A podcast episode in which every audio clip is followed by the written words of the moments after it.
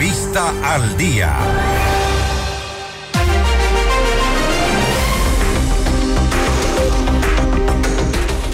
6 de la mañana, 46 minutos. Hacemos contacto en este momento con Mauricio Alarcón, director de la Fundación Ciudadanía y Desarrollo. El Ecuador ha descendido en el índice de percepción de la corrupción. Hay que preguntarnos y por qué estamos mejor si al menos esa no sería nuestra idea, pero hay cifras que así lo revelan. Mauricio, gracias por estar con nosotros. Fausto Yepes te saluda, bienvenido. Mi querido Fausto, buen día, un saludo a la audiencia y aclaro. Al fin febrero. Descendido hemos descendido en la puntuación. Aquí nada mejorado, por favor. Y creo que más bien el índice viene a ratificar aquello que los ecuatorianos hemos visto durante los últimos meses, que ha quedado incluso muy evidenciada en la investigación que se ha llamado metástasis por parte de la Fiscalía.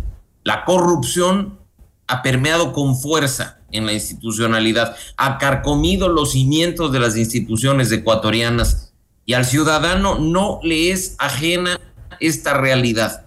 Ecuador continúa descendiendo en su puntuación en este índice de percepción de la corrupción. Los ciudadanos de Ecuador seguimos percibiendo a nuestro país como propenso a la corrupción, como con corrupción enquistada en la institucionalidad pública y como atravesando una situación crítica que esperamos en algún punto del futuro cercano pueda empezar a tornarse reversible, que podamos dentro de poco decir, mira, algo está cambiando, algo se está haciendo de manera positiva y propositiva a favor de la integridad y de la transparencia, pero lamentablemente de momento diría yo que estamos en una situación similar que el propio índice nos dio hace 10, hace 11 años aproximadamente. Ahora bien, Mauricio, para que nos puedan un poco comprender mejor, porque ya eh, créeme que eh, me, generó también un poco de confusión. En el 2022, según la puntuación, teníamos 36 sobre 100 y en el 2023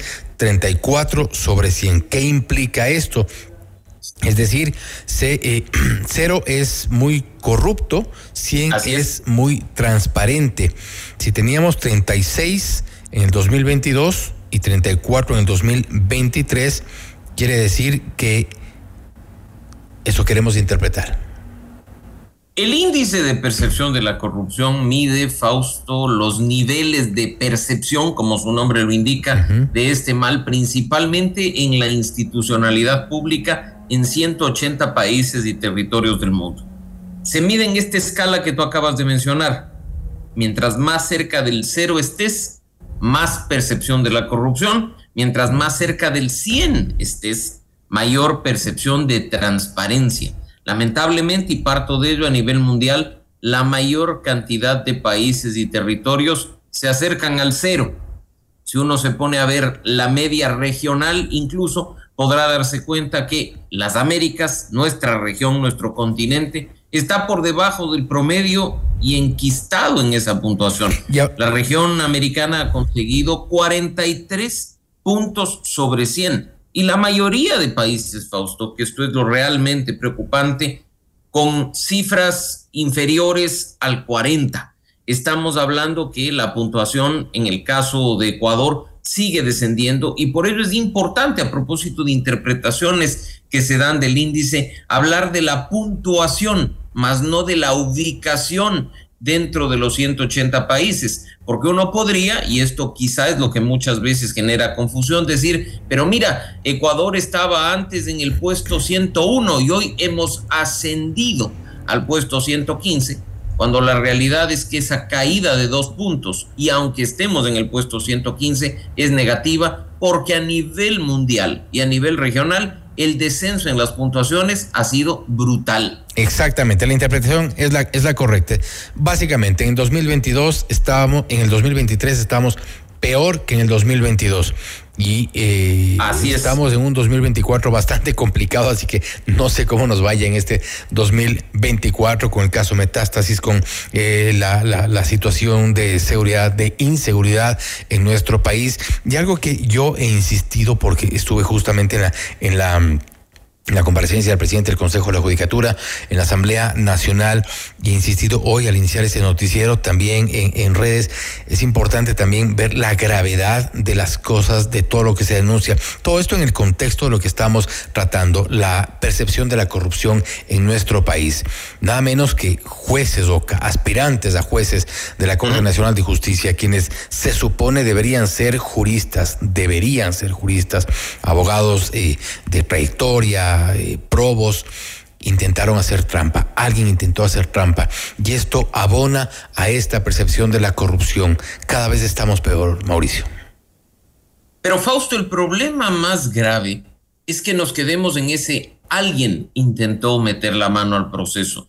Y eso es importante, lo escuchaba ayer en esta comparecencia del presidente de la Judicatura y he escuchado varios comentarios en medios de comunicación. No podemos quedarnos en el alguien no podemos quedarnos en el algún funcionario. Necesitamos dar con los nombres. Porque una de las razones por las que el país sigue descendiendo en la percepción de la corrupción es por la impunidad. Nos quedamos en el hecho, pero no buscamos responsables. Sabemos que la corrupción existe, pero no la perseguimos como corresponde para obtener sanciones. Si la impunidad reina, la corrupción avanza. Si la impunidad reina, los corruptos siguen haciendo de las suyas. Y mira que en temas tan importantes como este, la sociedad civil advirtió de lo que estaba sucediendo y no fue sino hasta la intervención de la fiscalía con el denominado caso Metástasis que se pudo frenar un concurso que de otra manera hubiera ya puesto en la Corte Nacional de Justicia probablemente a siete o a nueve miembros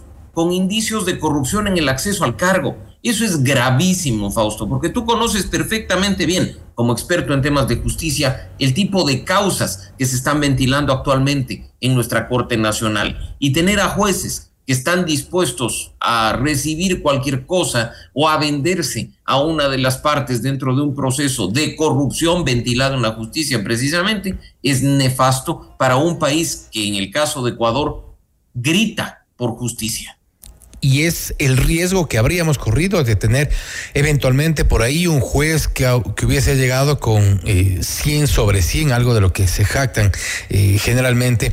Ya tuvimos un ex contralor que llegó con 100 sobre 100, hoy prófugo, evidentemente, un caso de concusión, y ya hemos visto eh, todo lo que ocurre y todo lo que está sucediendo en las Cortes de Estados Unidos. Y hablando más sobre la percepción de la corrupción, ¿qué otros datos, ¿qué otra información te llamó la atención de, estos resultados eh, sobre el análisis de la corrupción en nuestro país? Mira, yo creo que, como te mencionaba Fausto, hay que partir de que en primer lugar nuestra región está estancada, no mejora. Las puntuaciones negativas, los descensos, los deterioros, no solo están de la mano de Ecuador, muchos países de América Latina, nuestros hermanos, están en una situación tan o más crítica que la nuestra. Mira que si ya a Ecuador le alarma tener un 34 sobre 100, lo que haría que en analogía con una calificación que se obtiene, no sé, pues en un colegio o una universidad, repitamos el año, tenemos casos como los de Honduras y Guatemala, cuya calificación es de 23, situación similar a Paraguay, a Bolivia, a México. Entonces hay muy poco de lo cual como región podamos sentirnos orgullosos los clásicos en la parte de arriba, la de los transparentes, la de los íntegros, se repite. Ya es una tradición, por decirlo de alguna manera, que entre los mejores puntuados tengamos a Canadá y tengamos a Uruguay. No obstante, hay que empezar a prestar atención de lo que está sucediendo en Chile, que si bien sigue en la parte superior de las calificaciones de la región, ha descendido, ya no está en lo que se considera nuestro top 3 propiamente hablando. Y, tú escuchaste unas declaraciones del presidente Boric hace unos días diciendo, claro, Chile no es de Ecuador. Y por supuesto que acá no se trata de compararnos y decir, van por el mismo camino o van a terminar como nosotros. Pero hay ciertas señales en países, no sé, pues como Chile, como Costa Rica, como Panamá, que deberían a nuestros hermanos de América Latina despertarles la atención y decirles, corrijan a tiempo, para que más bien no estén como nosotros y poder, en el caso ecuatoriano, dedicar todos los esfuerzos posibles para mejorar la puntuación y poder, sobre todo, más allá de la calificación, tener una ciudadanía que empieza a percibir que algo se está haciendo de manera positiva para poner fin a este mal. Que ojo, Fausto, no solo consiste en meter la mano en nuestro bolsillo para robarnos recursos públicos que nos pertenecen mediante contrataciones a dedo, mediante sobreprecios o mediante robo directo. Se trata también de cuestiones de abuso de poder. El abuso de poder para beneficio propio es corrupción y eso también lo percibe la ciudadanía. Y abuso de poder, por ejemplo, con eh, funcionarios, altos funcionarios que acceden eh, de forma tramposa a medidas cautelares, acciones de protección, habeas corpus en su momento y hemos visto, y esto ha sido eh, lamentablemente una constante por parte de nuestras altas autoridades que han abusado de este tipo de recursos. Lo que tú mencionabas no es solo meter la mano al bolsillo a la gente, no es solo robarse dinero público, sino también este tipo de acciones y lo que hemos visto en estas últimas horas, lo que tú destacabas precisamente el pretender eh, el acceso a altas magistraturas a través de trampa. ¿Quiénes son los beneficiarios? Creo que esa es la pregunta del millón en este momento y a donde habrá que llegar sin duda para poder eh, determinar. Mauricio, nuevamente gracias. Con esto nada más cierro una respuesta muy corta. ¿Tenemos alguna salida en el corto plazo? Si los ciudadanos empezamos, Fausto, a promover integridad y a denunciar corrupción, si empezamos a frenar el avance brutal de la impunidad, hay una salida. Y por supuesto que en algunas cosas dependemos de la voluntad política, pero en la gran mayoría dependemos de nosotros mismos, activar urgentemente esa voluntad ciudadana. Mauricio Alarcón, director de la Fundación Ciudadanía y Desarrollo, gracias, siempre un gusto hablar contigo.